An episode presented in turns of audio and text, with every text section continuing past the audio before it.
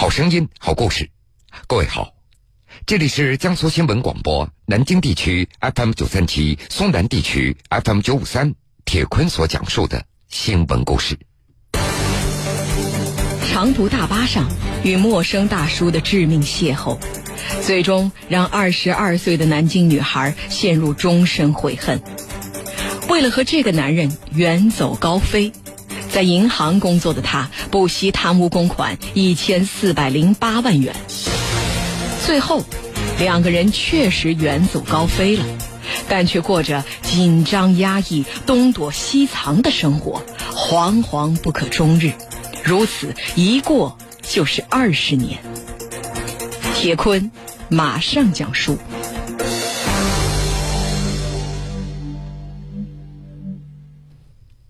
这个故事还要从二十五年前说起。一九九三年，十九岁的南京高淳姑娘潘某从一所中专学校毕业了，她被分配到某银行南京下关支行会计科，从事票据交换员的工作。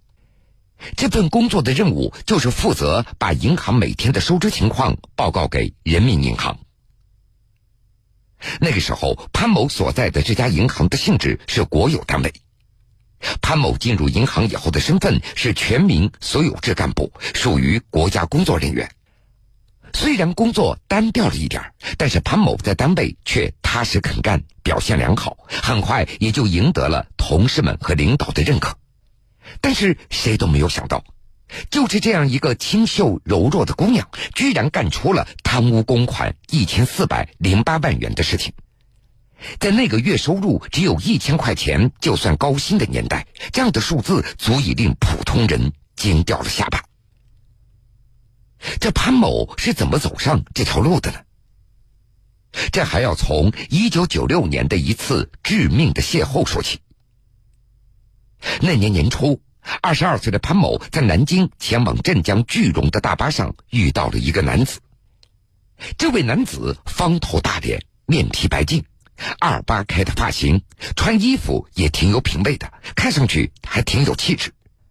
尤其是男子手中的那一部那个年代少见的大哥大，更显示出他一副很有阅历的成功人士的模样。被深深吸引的潘某也不由得和这个男子聊了起来。经过初步的了解，潘某得知，这个大哥姓陈，也是南京人，混迹于社会。在深圳、珠海赌场帮人看场子。经过进一步的了解，陈某已经三十五岁了，在潘某面前，他几乎是一个大叔级的人物了。这个大叔身上那种成熟男人的味道，游走社会的神秘感，让怀有少女心的潘某那是倾慕不已。而在有着社会经验的陈某的眼中，在银行上班的潘某单纯可爱。心里当时也非常的喜欢，就这样，两人在大巴车上相谈的非常的愉快，并且还约好返程一起回来。单纯的潘某他不知道，他眼中有味道的这个陈某，其实那是前科累累，分别在一九七九、一九八一、一九八九年三次因为盗窃被司法机关处罚过，前两次判刑，第三次劳教。不知道此后潘某是否了解这个陈某过往的污点，总之两人也就成为了男女朋友，交往越来越深入，最后竟然开始谈婚论嫁了。而这个时候问题也来了，由于潘某和陈某是在一九九六年年中偷偷结婚的，当时两人的交往也遭到了女孩家人的反对。但是涉世未深的潘某已经被爱情冲昏了头脑，不管不顾的就和陈某私定了终身，这也成为他后来贪污公款的动因之一了。时间再回到一九九六年，潘某他不知道当时陈某他另外还有一个已经怀孕的情人叫周某，为了让周某同意打胎分手，陈某给了对方十一万元。随后，周某回到成都老家，不过又决定把这个孩子给生下来。当年的十二月份，距离孩子出生还有两个多月，陈某正缺钱的时候，有朋友找到他，介绍高息揽储，答应会给好处费的。陈某便和在银行工作的潘某说了这个事情。刚开始潘某是不同意的，但是最后没有经得住陈某的再三劝说，他就动用了银行的公款。当时银行公对公转账还是依赖票据兑换的，也就是甲乙两家公司同时在银行有账户。如果甲方公司需要付款给乙方公司，填张票据给银行也就可以了，银行就直接把钱打到乙方公司的账户上，第二天交易才能够确认。而身为票据交换人的潘某，正好有这个职务的便利，于是他就伪造了一张四百万元的银行进账单，偷盖了票据交换章，将钱打入了陈某所开公司的账户上。这个时候是一九九七年的一月。那么一开始贪污公款的这四百万，最终怎么会变成出逃时的一千四百零八万呢？原来陈某从那四百万当中提了二十万的好处费以后，朋友却失踪了，迟迟没有还本金。而更为不巧的是，潘某所在的银行正好开始查账了，并且发现款子上有问题。而更要命的是，潘某他瞒着家人和陈某结婚的事情也交织进来了。潘某他一直担心自己私定终身这个事情不好向家人交代，而陈某也有逃避潘某家人的念头。两大问题交织在一起，两人就决定干脆破罐子破摔，由潘某继续伪造单据，分多次又转了一千多万元的公款到陈某的名下。连同之前的四百万，总数达到了一千四百零八万。随后，两人一起逃离南京。在逃离南京之前，潘某还精心设计了一个谎言，用于麻痹自己的单位。一九九七年二月底，银行接到一个电话，那是陈某的一个朋友所打过来的，说潘某的老公在外地出车祸了，让他赶紧过去处理。潘某随即就请假离开了。几天之后，银行才意识到事情有点不对劲儿，赶紧对潘某经手的账目进行了盘查，这才发现出现了一千多万元的亏空，于是立即报警。但是已经为时已晚，这个时候潘某和陈某两人已经跑到北京隐居下来了。此后，两人还去过成都、上海、武汉等地。最后，在广东落下了脚跟。一九九七年三月十五号，南京警方成立了专案组，对此案正式立案侦查。当年的四月一号，潘某、陈某被公安部列为 B 级通缉令逃犯。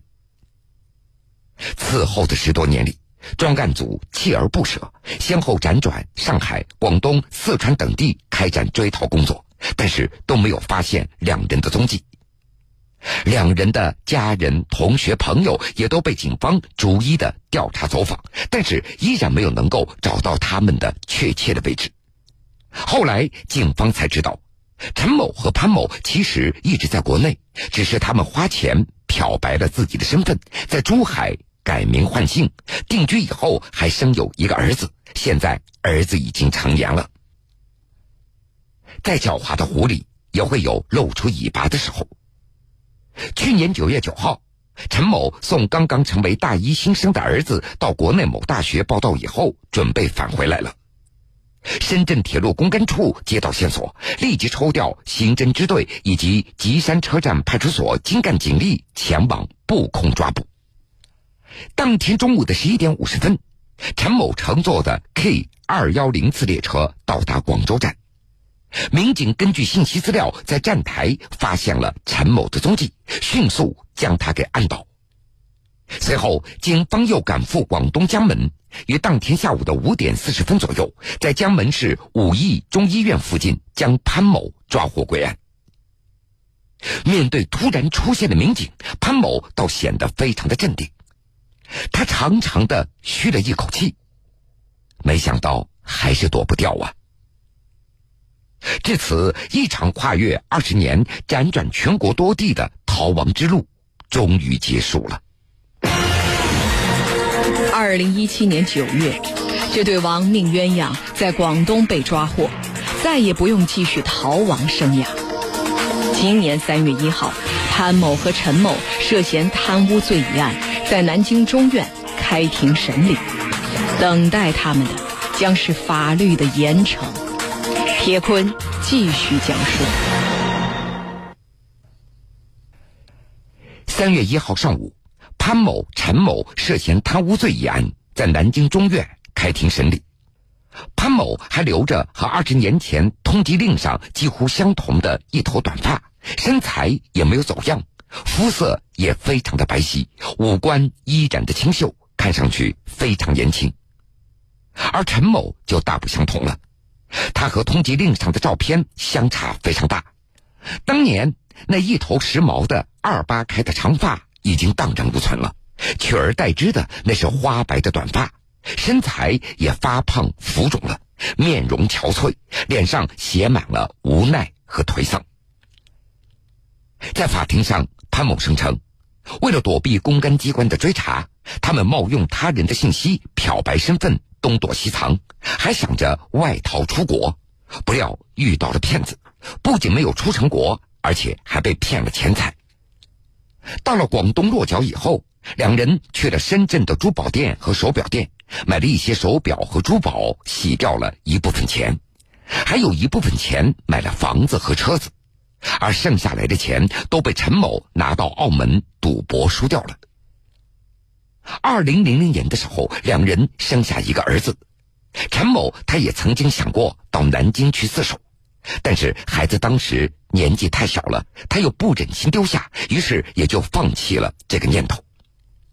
儿子也曾经多次询问，为什么不像别人家一样有亲戚呢？潘某和陈某只能以父母都是在孤儿院长大为理由搪塞过去。由于陈某喜欢赌博，千万钱财很快就被他挥霍殆尽了，并且还欠下了债务。在法庭上，潘某他交代说，二零一一年左右，他和陈某在广东珠海某区民政局办理了离婚。离婚以后，他一人带着儿子住在广东的江门，而陈某一人住在深圳。陈某偶尔也会过去看看儿子。这么多年来，潘某都不敢找正经的工作，都是给人当小会计挣一点钱。平时一听到别人说听你口音好像是江浙一带的，潘某就会胆战心惊，因为担心行踪暴露。夫妻两人从来没有和南京的家里联系过，家里人也不知道他们是死是活。直到去年归案，潘某他才知道老母亲已经去世了，而陈某的父亲也在他逃亡期间离开了人世。说起这种生死离别的惨状，潘某在法庭上哭了起来。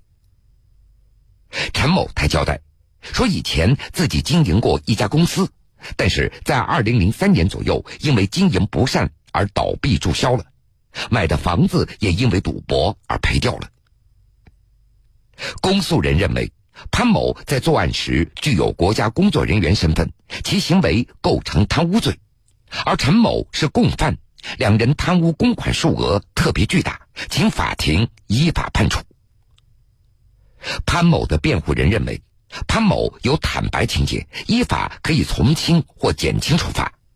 此外，潘某的儿子才上大学，还没有完全的独立，请法庭酌情从轻或减轻处罚。因为案情重大，法院没有当庭判决，将择日宣判。不管怎么说，等待潘某和陈某的将是法律的严惩。好了，各位。这个时间段的新闻故事，铁坤就先为您讲述到这儿。今天是周恩来总理诞辰一百二十周年纪念日。半点之后，让我们一起缅怀这位人民的好总理，一起重读他的故事。欢迎各位到时来收听。